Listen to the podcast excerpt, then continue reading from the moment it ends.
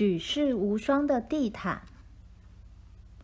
阿里和沙儿住在伊斯法罕的小村庄，他们的妈妈都会编织地毯。自从沙儿家里有了织布机之后，阿里的妈妈每天都带着宝贝儿子去他们家串门子。叩叩叩！当他们的妈妈在编织地毯的时候，沙俄和阿里就在一旁玩耍。在很久以前，伊朗人还没有使用机器来编织地毯，而是利用双手和简单的工具在家里织制。这种制作方式被称为手工制或是手工艺。当太阳起床的时候，沙俄和阿里便将叶子做成的小船放入屋前的运河中。啊，它开始移动了！快点，沙儿、阿里，等等我嘛！随着轻轻漂流的小船，他们突然看见一棵好大的石榴树，而在石榴树旁边有一条小河。这条小河汇集了运河的水，然后一起流向原野。沙儿和阿里在那里一边泼水嬉戏，一边吃着红石榴。当原野进入了百花绽放的季节，就有许多工作等着沙儿和阿里的小手来完成。他们得先摘花，再把花放入水中，来作为地毯织线的染料。当沙儿摘着花，并且把花的茎拔掉的时候，阿里正在偷偷地做着花皇冠给他的青梅竹马。没多久，沙儿的头上就戴着一顶美丽的花皇冠，有着满满一整篮摘取的鲜花。将他们的地毯织线染色，并不是一件简单的工作。在一个充满了鲜花水的砂锅中，必须把白色的羊毛线一次又一次的浸入水中，直到它呈现的颜色变得美丽又均匀。当沙儿和阿里张大眼睛盯着令人惊奇的彩色染线时，沙儿的妈妈总会笑着说：“这些线将会脱胎换骨，成为一张比任何花朵更加美丽的地毯哦。”沙儿和阿里有时会到市场逛逛，因为阿里的爸爸是那里的一位地毯销售员。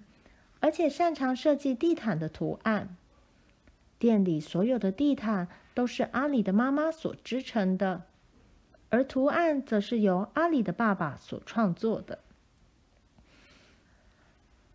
阿里的爸爸会告诉沙儿及阿里每一个有关地毯图案的故事，其中包含关于有智慧的牧羊人的故事，勇敢的猎人抓到狮子的故事。以及一位公主和王子坠入情网的故事。在这些故事当中，沙尔和阿里最喜欢的是公主和王子的故事。当他们听着故事的时候，嘴里的方糖尝起来更加甜蜜了。伊朗的地毯以图案美丽闻名，那些图案和染色都是依赖制作者手工完成。是如此的独一无二，因此不像工厂大量制造出来同款式的地毯，找不出两张一模一样的手工地毯。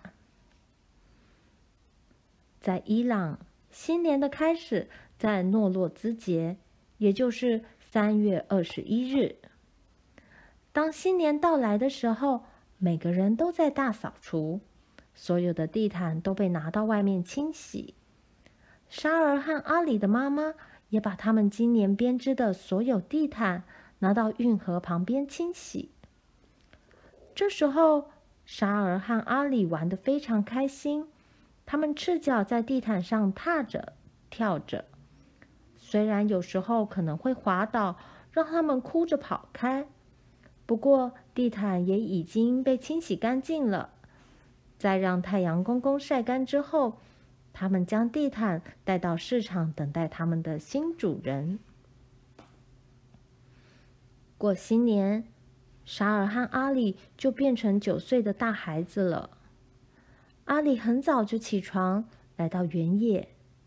他把一些花朵编在一起，变成一朵美丽的皇冠。